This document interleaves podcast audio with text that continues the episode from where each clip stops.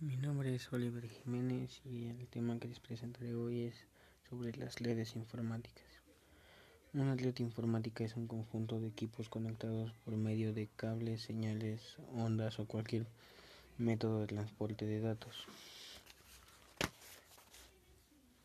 Algunas de sus ventajas son comunicar velozmente y eficiente, compartición de software como impresoras o discos duros.